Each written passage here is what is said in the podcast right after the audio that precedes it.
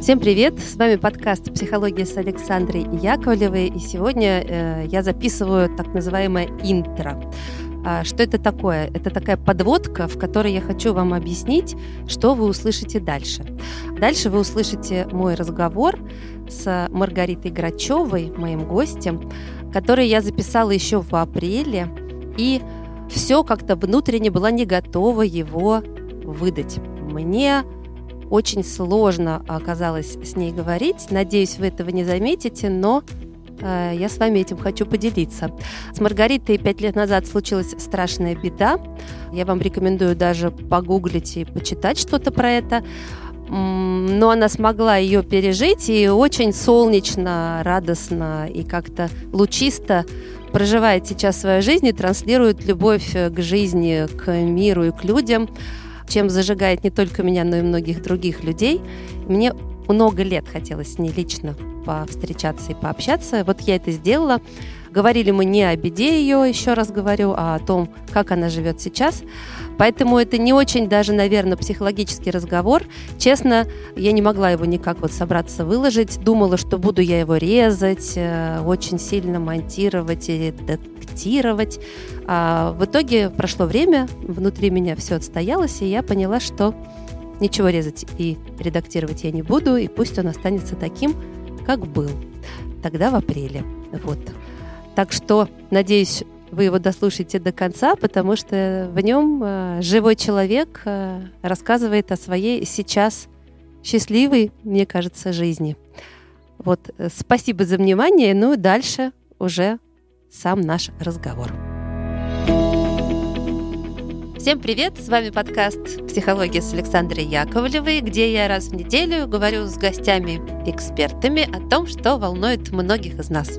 Сегодня у меня в гостях не психолог, но я зову иногда таких особенных для меня людей, которые лично меня вдохновляют, зажигают и дают веру, надежду, любовь, свет и, в общем, еще очень много позитива.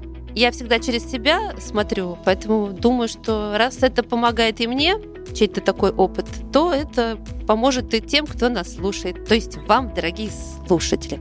В общем, сегодня у меня в гостях Маргарита Грачева. Маргарита, здравствуйте. Здравствуйте. Я вас очень давно хотела позвать, как-то стеснялась, если честно, потому что вас все везде зовут, звали. Я думаю, ну что еще обсуждать? но решила, что все-таки надо. И рада.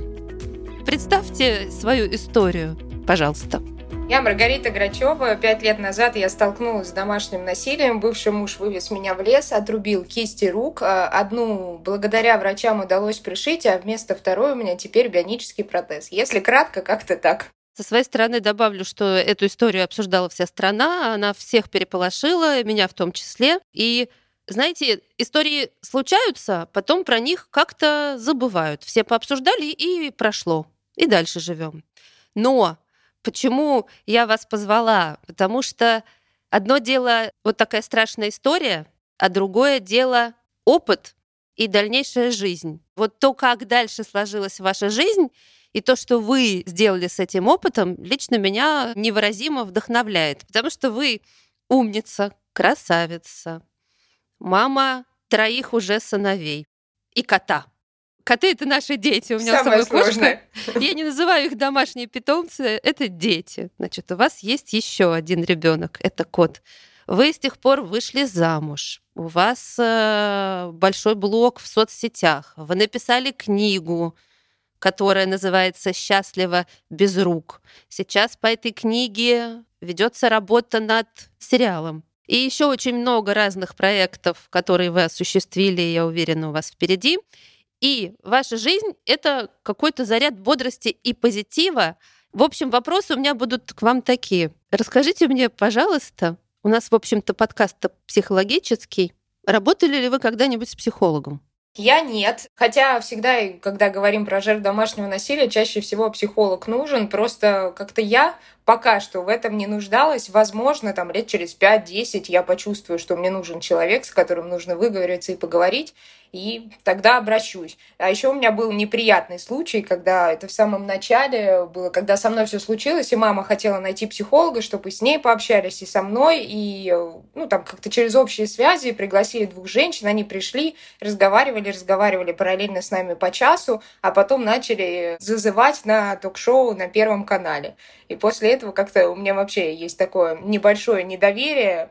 Может, где-то отложилось, поэтому пока я тоже, честно, не хочу идти к психологу. Да, так себе опыт. Ну, еще, наверное, тут надо четкое понимание. Есть, когда в больнице, я помню, ко мне, когда вот я лежала уже с ампутацией, приходила женщина-психолог, я так понимаю, ну, она именно в больнице. Просто я считаю, что с людьми, которые столкнулись с ампутацией, должен работать человек, который тоже как-то либо это пережил или как-то понимает. Просто приходить и говорить, все будет хорошо, там у тебя, ну, все наладится, мне кажется, это странно. И ты, наверное, не осознаешь и не понимаешь, что человек чувствует, там, когда у тебя нет рук, ног, ну или еще каких-то частей тела. Поэтому, если бы я бы общалась, то, наверное, именно с тем, кто как-то это либо переживал. Тогда еще интересней, потому что у вас вот этот позитив и свет, который вы, во всяком случае, транслируете своим блогом, интервью я с вами смотрела, у вас все время улыбка на лице, вы как-то смотрите в будущее, и видно, что оно вызывает у вас эм, там надежд много, ваше настоящее вас радует.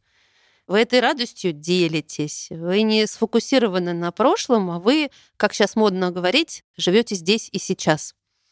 А что есть у вас в вашем сейчас? И как вы вообще к этому пришли? Вообще я изначально, ну, еще до случившего всего считала, что главное, что все живы и здоровы, как бы остальное можно исправить. Понятно, я как бы не всегда хожу и улыбаюсь, и там кто-то писал изначально, что меня, может, перекачали наркотиками, обезболивающими, поэтому я там в, в палате медицинской лежу и улыбаюсь. Нет, я просто как-то изначально решила, что да, надо жить дальше, жизнь не заканчивается, просто привыкать к новым обстоятельствам, к новым действиям. Хотя у меня бывают тоже трудные моменты, и как у всех людей. Да я думаю, что нет людей, у которых не бывает трудностей. Нет, у меня есть и сложные моменты, но как-то больше я стараюсь да, обращать внимание на то, что ну, можно все исправить, изменить, и надо все-таки наслаждаться, стараться жизнью. Ну а вот что такое наслаждаться жизнью? Ой, для меня как раз вот что, наверное, точно я почувствовала, когда я потеряла руки, и потом мне сделали протез, я проснулась утром и смогла сама заварить кофе. Это, наверное, такие мелочи, которые мы не замечаем. Я смогла сама,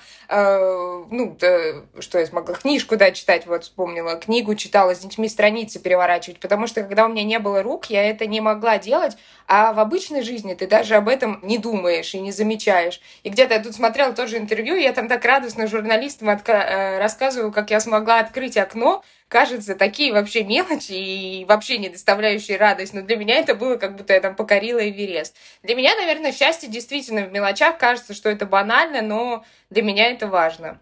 Мне кажется, это не банально, это как раз так и есть. Ну, просто, наверное, мы на это не обращаем внимания, а на самом деле счастье в этом тоже. Когда ты выходишь, там солнышко светит, можешь там вернуться, вот как я вернулась за руль, когда ты едешь, там и за окном тепло, и играет музыка. Это здорово. Да, Слушайте, вы вот как раз тот человек, который умеет радоваться мелочам, и это и есть счастливые люди. Потому что, мне кажется, когда люди ставят перед собой какую-то глобальную цель, там, вырастить 10 гектаров леса, то они не успевают порадоваться птику э, или там маленькому цветочку, который там вырос, пока они этот лес сажали, убивались. И вот эта радость, как раз это те самые мелочи. Вот в этом смысл. А вот ваш характер, он у вас вот такой жизнерадостный, был до тех пор, как с вами все это приключилось? Или вот он так раз по щелчку и поменялся? Вот вы проснулись там после всех операций, очнулись, и вдруг ну, это я сейчас дурь всякую говорю, но просто, мне кажется, интересно узнать, какая вы вообще были в детстве, нет, мне кажется, я, ну, как бы жизнерадостность у меня была и до этого, это не то, что она появилась. И я говорю, что я смотрела как бы на вещи, что главное, что все живы и здоровы, остальное можно исправить. Поэтому, наверное, я не скажу, что так бывает. По-любому что-то во мне поменялось после трагедии. Наверное, такие события не оставляют, ну, жизнь без последствий. Но что-то прям конкретное выделить я не могу. Какая в детстве была? Ну, у меня не то, что, да, там, веселый, радостный характер, но когда я... Я очень строгая мама. Я, там, придирчива к мужу, если что-то надо сделать. Я, например, не могу ждать, мне надо, чтобы это было сделано прямо сейчас. И я, конечно, жду от всех прям чтобы было сделано по высшему уровню, прекрасно понимаю при этом, что не все же такие, как я, ну и не могут делать так, как я хочу. А кем вы в детстве мечтали стать? Стоматологом. Стоматологом? Да. Почему, интересно? Мне очень нравилось лечить зубы, и я прям мечтала быть стоматологом, но потом поняла, что я не настолько хорошо знаю биологию, и что как бы это не мой путь. Хотя мне прям, я до сих пор люблю и с удовольствием хожу, лечу зубы, и мои дети тоже. Вы редкий человек. Вы смогли научить этому еще детей. Это еще более Нет, дети очень любят, да. Но самое страшное, наверное, у стоматологов это как раз не кресло, а когда ты платишь за все это. А остальное мне нравится. Слушайте, да. Ну вот про опору. Ну, сейчас много вообще сложностей у людей, и мне хочется вот всегда как-то добавлять э, в жизнь света и показывать людям, что даже вот в самом темном царстве хотя бы лучик света есть. И вот эта история про то, что многие как-то ставят на себе крест или думают, что ну вот у них-то да, а у меня-то нет. И как-то себя все время либо недооценивают, либо недолюбливают, либо не умеют к себе прислушаться. Это не дает возможности им куда-то пойти дальше, открыть там ту дверь, которую, может быть, им и не очень видно, но им хочется ее найти. Вот как вы свои двери души открываете? Э, к сожалению, какого-то универсального такого совета нет, что надо вот встать на правую ногу, попрыгать и все, и жизнь наладится. Я просто считаю, что, во-первых, ситуации разные, и кому-то надо действительно там побыть в одиночестве, например, неделю, и никого, чтобы его не трогал. Кого-то нужно вытаскивать, и кому-то нужно помогать. Но точно я всегда говорю, что не надо опускать руки, и как бы жизнь не заканчивается, и выхода нету только из гроба. Остальное, правда, можно исправить. И, наверное, сейчас тебе кажется, что все, жизнь закончилась, но через какое-то время ты поймешь, что это не так. Все в твоих руках, даже если она одна. Да, это где даже на книге угу. есть. Да, или не опускай руки, даже если она одна. Да, не опускай руки, даже если тебе нет рук. Скажите, пожалуйста, а вот еще такой вопрос. Я но я иногда зову таких особенных людей. Вот у меня была в гостях моя подруга хорошая, которая попала однажды 17 лет назад э, в автомобильную аварию, а была она там королева красоты, студенческих всяких. Э. Ксения, нет? Нет, Женя, Евгения. И она на инвалидном кресле. Она журналисткой стала, тоже проживает свою жизнь очень давно уже в инвалидном кресле и никогда не будет ходить. И тоже у нее растет дочка прекрасная, и карьеру она сделала. И я вот э, всех спрашиваю, этих людей, что жизнь-то их сильно изменилась, но вот эта целостность внутри, она приобретенная после трагедии, или она уже какой-то в была до нее, или ее пришлось искать? Мне кажется, скорее был какой-то стержень. Хотя не знаю, может, повлияло тут тоже какие-то совокупность факторов. Я думаю, что и было, и еще влияет, наверное, какие-то окружающие обстоятельства. Ну, например, мне очень сильно помогали, опять же, дети, родственники. Когда есть дети, ты не можешь просто взять, раскиснуть, лезть и лежать и сказать, я впала в депрессию, больше ничего делать не хочу. Опять у меня была огромная поддержка людей, которые тоже, хотя тут есть и другая сторона медали, были, кто и прибегал, те же журналисты там фотографировались со мной в палатах, ну и всякие вещи такие. Но больше все-таки поддержки это тоже помогало, ну и все-таки мой характер. Вот я тоже думаю про ваш характер. Когда вы даже сейчас говорите, и вы не только мне это говорите, я это в других ваших интервью слышала, когда вы говорите, есть дети, ты не можешь лечь и лежать. Вообще-то многие так делают. Так что это вы не можете. Это ваш характер не дает вам этого сделать и не давал. Извините, что я тут так это ставлю диагноз. Но мне кажется, что это как раз наличие вот этого внутреннего стержня не дает человеку а, лечь и лежать. Потому что кто-то может именно так, и по-другому не может, и за это тоже нельзя судить людей. Просто ваш стержень, кажется, он был с вами и до всего. Если что, он где-то там внутри.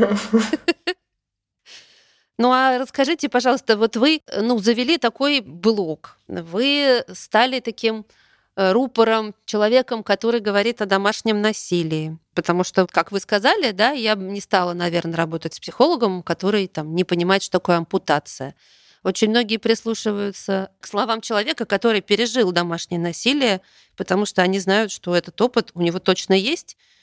А если им будет говорить кто-то, кто имеет мнение, но не имеет опыта, то, наверное, это по-другому будет звучать.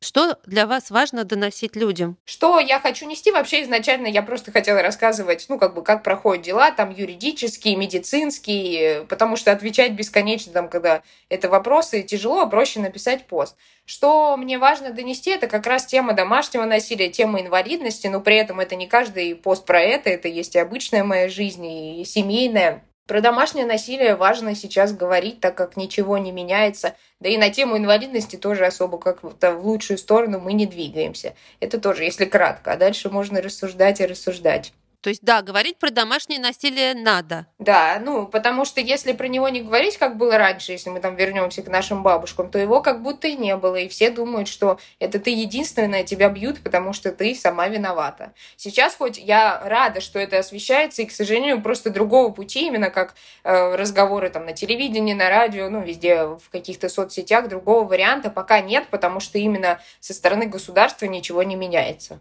Но я правильно понимаю, что к вам обращаются много людей, в большинстве своем это женщины?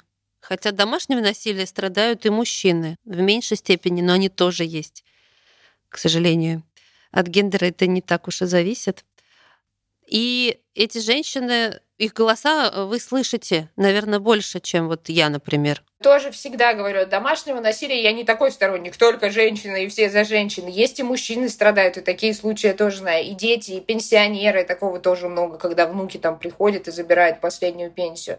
Просто я за то, чтобы люди не должны не страдать, не умирать. И без разницы, да, кто это, женщина или мужчина пишут многие, да, и чаще всего они пишут, что они не знают, что делать, или они написали заявление, а дальше правоохранительные органы ничего не делают. Хотя бывают и случаи, когда присылают фотографии синяков, а потом говорят, что я все равно останусь с мужем и не буду от него уходить. И такое, правда, есть. У нас даже было на программе, когда я работала на канале ведущей, была женщина. Она купила машину, и мужу это не понравилось, и он просто там встретил ее около магазина, и, короче, переехал ее. И в итоге ей ампутировали ногу. И она все без ноги, его он в СИЗО, и самое интересное, она пришла на программу, я ее видела, и она прям, ну, говорит, что я буду его ждать, и как бы, ну, он же не специально, просто это я, ну, там, купила машину, ему не понравилось. Такое тоже есть, и это, мне кажется, еще страшнее, когда человек не понимает. Ну, он как бы как зомбирован, когда ты живешь в этом постоянно, это страшно. И тебе там, когда говорить на протяжении пяти лет, ты дурак, ты будешь потом считать действительно, что ты, наверное, дурак. Да, это известный фактор, что люди в этом круге ада живут, и это становится нормой. И у них уже не срабатывает вот этот вот механизм самозащиты, потому что они перестают видеть выход. Становится это жизнь, той нормой, которую они сами себе как будто бы очертили. И они не выходят. Такое, да, тоже бывает. И мне кажется, из этого вытащить, ну, еще сложнее. Мне не кажется, из этого реально вытащить сложнее человека. Но у вас было как-то не так у меня не было насилия на протяжении, ну, именно физического. Какие-то были, это сейчас я уже знаю, там у меня был излишний контроль, меня встречали. Но мне тогда казалось это заботой, как бы это приятно любой девушке. Ты приезжаешь с работы, и как бы тебя встречают и знают твои перемещения. Вот, там знали все мои пароли от соцсетей, но меня тоже это не напрягало, потому что как бы мне было нечего скрывать. Вот, поэтому у меня не было именно физического насилия за эти там пять лет брака. Возможно, как бы поэтому я легко из этого вышла, ну, проще отпустила все. А сколько вам сейчас лет? 30. То есть вам было 25, когда случилась эта трагедия? Да, как раз исполнилось, а да. А вышли замуж вот в 20? В 19, по-моему. То есть у вас сейчас ровно прошло столько лет, сколько примерно вы были в браке до вот этой истории? Что-то есть в этом символическое.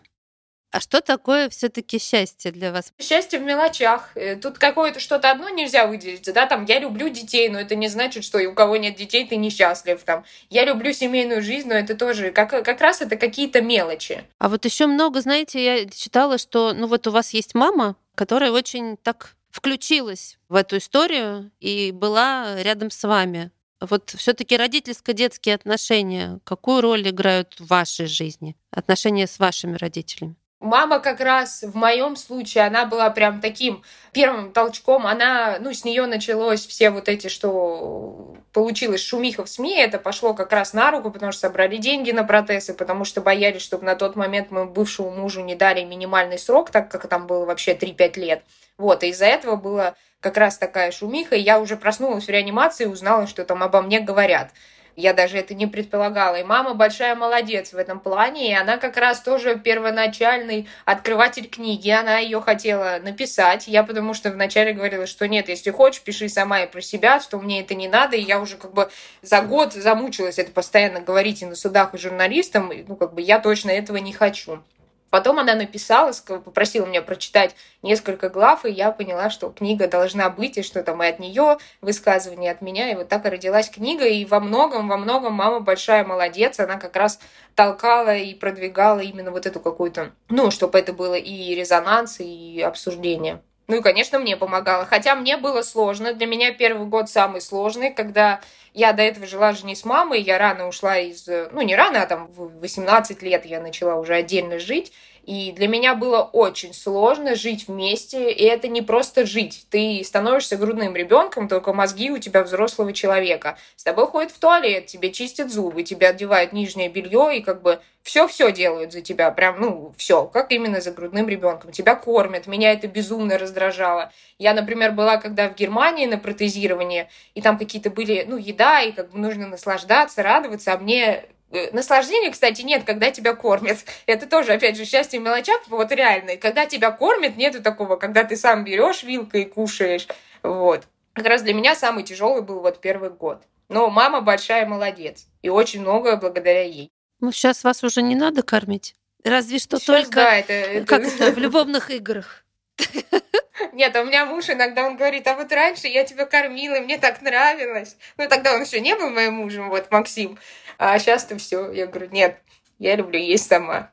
Скажите, пожалуйста, а вот воспитание детей. Дети были уже у вас на момент того, как все случилось, и, и продолжают быть, и, и, слава богу, стало больше детей в вашей семье.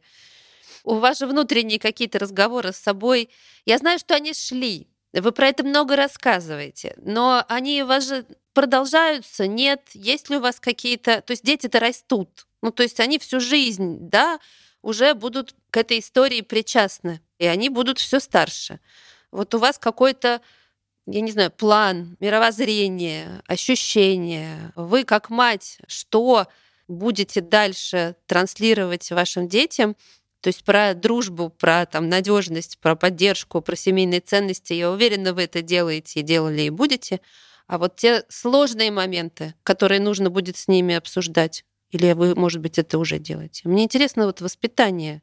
Если говорить про историю, они знают, что со мной случилось, потому что изначально, когда они были маленькими, там было 3-5 лет как раз, сказали, что я попала в аварию. Потом, когда они стали постарше, я им поверхностно сказала, что это сделал э, их э, папа. Ну, правда, они его так не называют, и они говорят «плохой дядя». Понятно, без подробностей и всяких там страшных историй, что да, это он сделал с руками, что он сидит в тюрьме. Они его, кстати, никак не вспоминают и просто считают, ну, плохим человеком.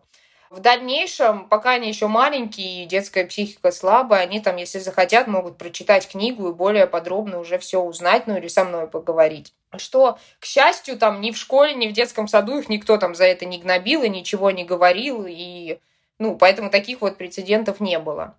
В плане, что я говорю, мне кажется, все как раз говорят, что не надо там бить никого, и нужно решать проблемы словами, и это тоже, конечно, говорю, но самое главное это показывать именно на примере семьи. Мне кажется, если они как э, там э, мама с папой общаются, как ведут себя, это лучше всего, чем просто бесконечно. Можно говорить, что да, нельзя бить, а тебя при этом там э, муж где-то избивает. Поэтому я стараюсь именно примером это все показывать. Или ты говоришь, бить нельзя, а сам наказываешь ремнем. Да, такое тоже, да, бывает. Поэтому как раз, да, нужно воспитывать не детей, а себя. Мне кажется, прекрасная фраза. Вы себя воспитываете? Ну, мне кажется, все равно наша жизнь какое-то все время воспитание. Ну, на что-то смотришь, что-то где-то меняешь взгляд, хотя во взрослой жизни это делать сложнее. Ну, мне просто это нравится, если себя воспитывать. Ну, то есть фразу сказали, вот как она в вашей жизни работает? Ну, в плане, если ты бесконечно можно детям говорить там, и не переживай, вот, например, у меня средний ребенок, когда играет в телефон, он нервничает. Для него это очень прям он эмоциональный. Если ты сам так делаешь и сам там где-то кричишь, что или даже там вот за рулем едешь, и там тебе кто-то подрезал, ты начинаешь орать. Как раз в этом и нужно себя воспитывать, что именно какие-то такие вещи исправлять в себе. А потом и ребенок от тебя это уже все передает на себя. Интересно, вообще, до какого возраста надо себя воспитывать? Бесконечно, мне кажется, до смерти. Согласна с вами. Я иногда задаю вопрос, при этом я-то свой ответ знаю внутри себя, но мне интересно, скажет человек. Поэтому я то же самое думала, когда вас спрашивала, что это вопрос про бесконечность до последнего момента, до последнего вздоха. Вздоха, да. Что я там еще в себе не воспитал? Так, так, сколько у меня осталось? Пять минут? Сейчас догоним. Пора. Пора, пора, да, что я там не сделал. Я зубы чистил не каждый день. Несите зубную щетку. Ну, я ладно шучу, но в этом тоже что-то есть. А чувство юмора? Ну, вы вот улыбаетесь много, и кажется, что вы веселый человек. Насколько чувство юмора вообще большую или маленькую роль играет в вашей жизни? И вообще, зачем оно? Мне как раз кажется, без чувства юмора на какие-то сложные ситуации, ну, вот тогда реально можно речь и умереть. Я просто вот как раз был тоже, когда у меня не было руки, я всегда там радовалась, что я хожу на маникюр, и у меня теперь 50% скидка. Потому что по-другому реально нельзя. Если ты не будешь замечать какие-то позитивные моменты, можно ну, сойти с ума. И вот как раз у людей с инвалидностью очень, мне кажется, развито чувство юмора, и они могут над собой посмеяться, ну, потому что действительно по-другому будет сложно. Вообще умение посмеяться над собой э, действительно, мне кажется, продляет жизнь и сохраняет много-много нервных клеток. Это вот этот анекдот, что у оптимиста даже на кладбище везде плюсы. Что-то вот про это. И я тоже думаю, что у меня много плюсов в жизни, хотя я говорю, что не дай бог вообще с таким опытом, как э, ваш, э, столкнуться, ни в каком страшном сне не привидится. О чем мечтаете? У меня такие были глобальные мечты, я помню, не то что не глобальные, вернее, я хотела вернуться за руль после трагедии и научиться завязывать волосы. Вот за руль я вернулась, а волосы закалывать я не так, никак не могу. Это если такие прям, кажется обыденность, но я об этом мечтаю, научиться хоть как-то закалывать волосы, потому что это меня иногда раздражает. Если о чем-то таком большом, то мы вот сейчас на стадии строительства дома, хочу уже поскорее переехать, чтобы с детьми там наслаждаться. А еще очень хочу в Италию. Тоже мечтаю давно и в круиз. И тут узнавала, хотела поехать, а оказывается, с детьми до трех лет нельзя. Да вы что? Да. А чем мотивируют? Ну что, маленький небезопасно, поэтому сказали, ждите трех лет, а потом можете. А там вдруг я еще рожу, и тогда это бесконечно. Я никогда не уеду в круиз. Да уедете. Однажды. Да, под старость. Лет так 80. Ну, за пять минут до. Да. Почистить зубы и съездить в круиз. Что я хотела. Да-да. Подождите, мне не хватило времени. Сейчас. Мне в круиз. Слушайте, ну, прекрасная мечта. Ой, ладно, это не под запись, э, я потом это, наверное, вырежу. У меня друг э, ездил в круиз с семьей и, значит, э, сказал, что там было очень много таких пожилых европейцев, совсем прямо старичков. И он никак не мог понять, они прям там еле-еле ходят. Вот, кстати, вопрос, почему до трех лет нельзя, а совсем старичкам можно? Потому что оказалось, что очень многие вот такие зажиточные европейские старички, мечтают умереть вот так красиво, да, глядя вот на закат, сидя вот на океане, в этом вот и они в эти круизы бесконечно на старости катаются, кто себе это может позволить, потому что там тебе и уборка, и готовка, и у тебя там красота все время. И они прям сидят вот как бы год за годом или месяц за месяцем, ну, у кого сколько времени. И реально ждут, значит, э, когда. И у них какие-то расширенные страховки, чтобы потом там их э, довезли тело и так далее. То есть, вот, пожалуйста, вам тоже мечта. Ну, я не про вас. Это я про то, что вообще нечестно. Ребенку до трех лет не разрешают, а старичкам, значит, можно. Счастливая старость. Может быть, такой. Да. Так что всем нам хороших круизов. Мне нравится вас то, что несмотря на то, что многие фокусируют э, разговоры и как-то общение с вами на том, что вот э, была у вас жизнь, потом в ней произошла трагедия, и жизнь изменилась. А вы несете мысль, что жизнь, несмотря на то, что изменилась, но вы, отношение ваше к жизни, умение радоваться жизни, оно у вас было как? Так оно и осталось. То есть эта история не сломала что-то внутри вас. Вот мы как раз про стержень говорили. Потому что ведь, окей, вот был жизнерадостный человек, а потом с ним что-то случилось, и он потерял веру в людей, доверие к этому миру. А вы, мне кажется, как-то по-другому. Ну, я, наверное, здраво просто осознаю, что все-таки это как и мужской пол, не все такие, поэтому я там повторно вышла замуж. Что если да, ты ошибся, там, ну, где-то оступился, то это не значит, что всегда теперь так будет. Тут, наверное, как раз спасибо моей психике. Да, к психологии вы не обращались, а психику благодарите. Но это же круто, на самом деле, иметь, так сказать, э, стабильную психику, которая может помочь справиться с большим набором трудностей. Вот это вот желание жить, часто вот люди говорят, все, там, я устал, выгорел. Я не про то, что люди жить не хотят, а то, что они смысл как-то теряют, ценности э, куда-то уходят. Меняются обстоятельства, сейчас они у многих поменялись, вдохновение заканчивается. И человек, ну, уже живет, э, потому что, ну, живет.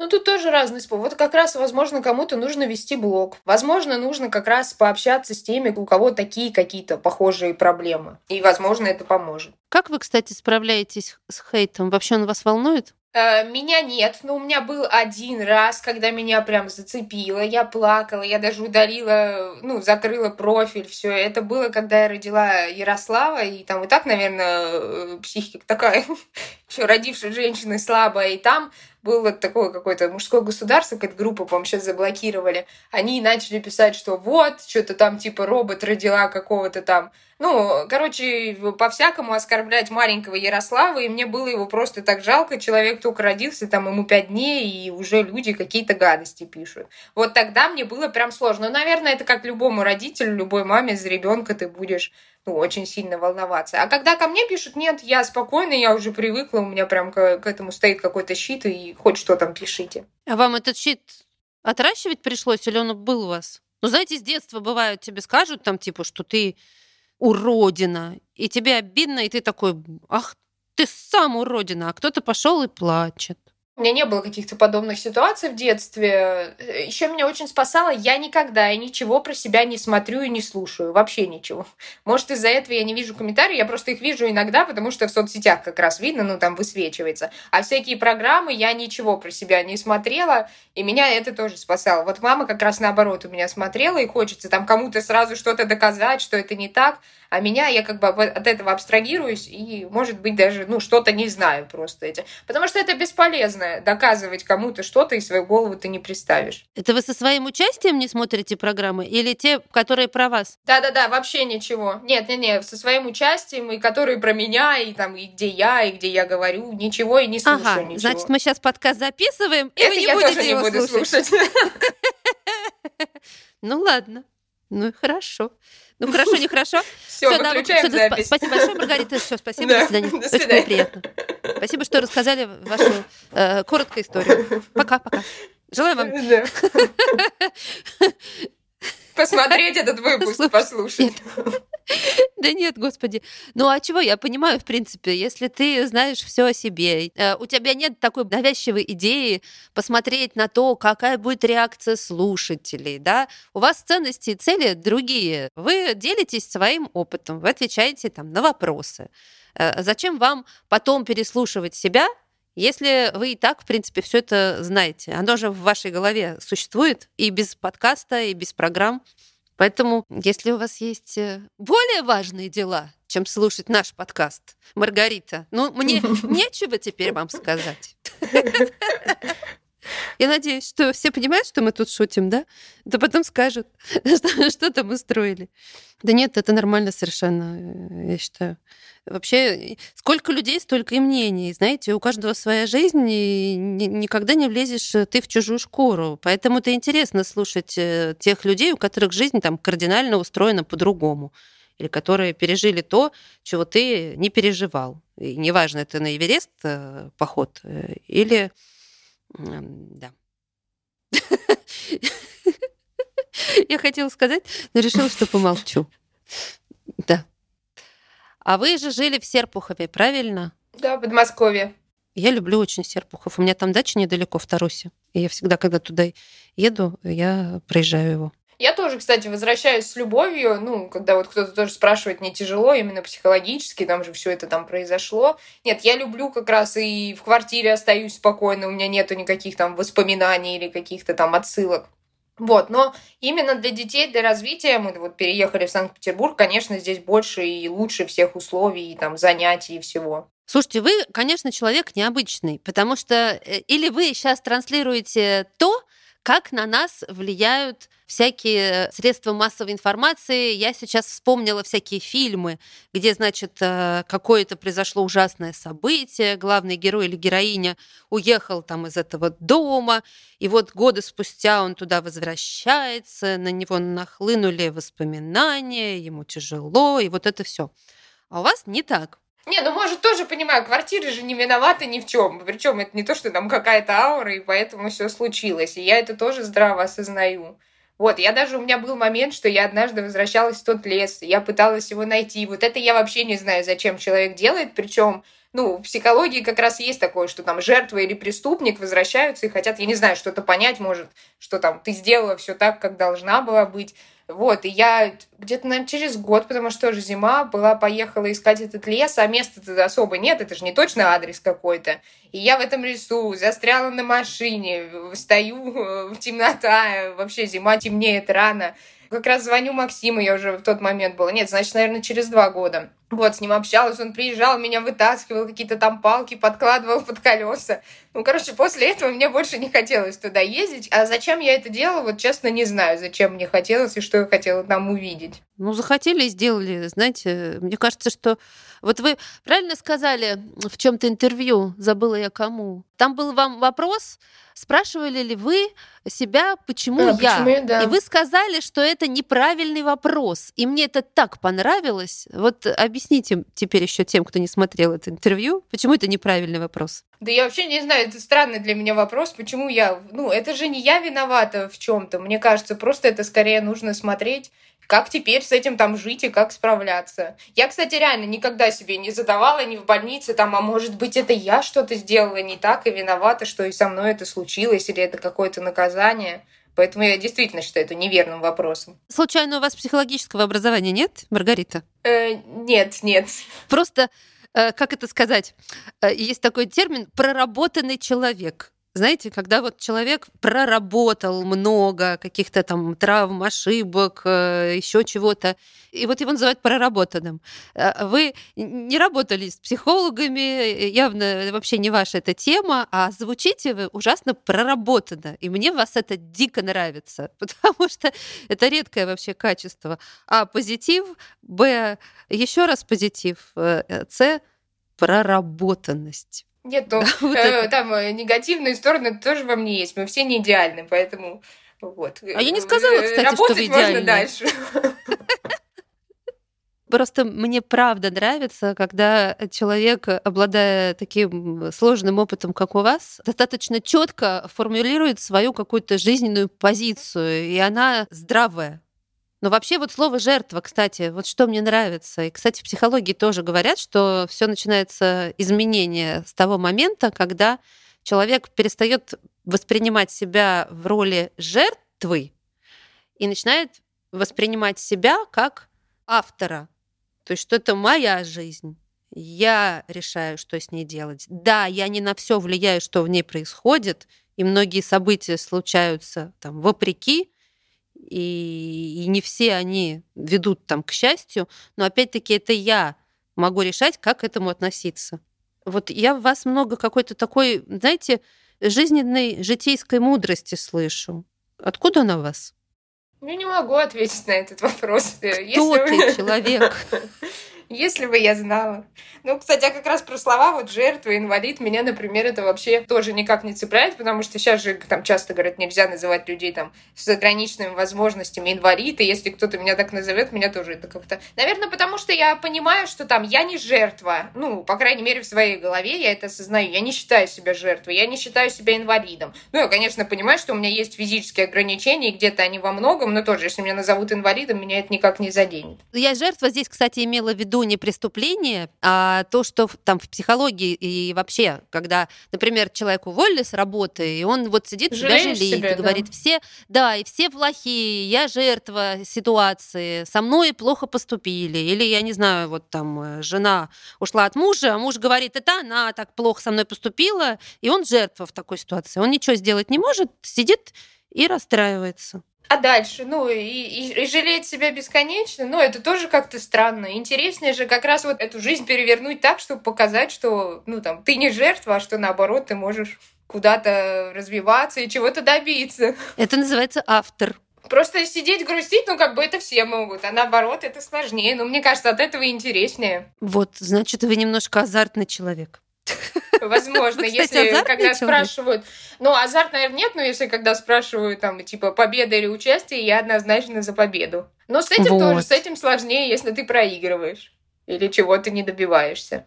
Кстати, а как вы относитесь к проигрышам? Проигрыши я не имею в виду там в шахматы. Ну, наверное, тяжело, но я вот думаю, что для меня неудача. Но я не сижу тоже там годами, не грущу и не переживаю. Но, например, если я где-то участвую, я действительно, да, хочу, чтобы это была победа или чтобы, ну, что-то делать, э, чтобы это было на высшем уровне. Для меня это важно. И как раз вот тут я всегда жду от других такого же отношения, хотя, ну, понимаю, что так не, ну, не все так должны делать, и не у всех такие же взгляды. Чтобы все относились ко всему на высшем уровне? Да, если что-то делаешь, то нужно делать прям идеально.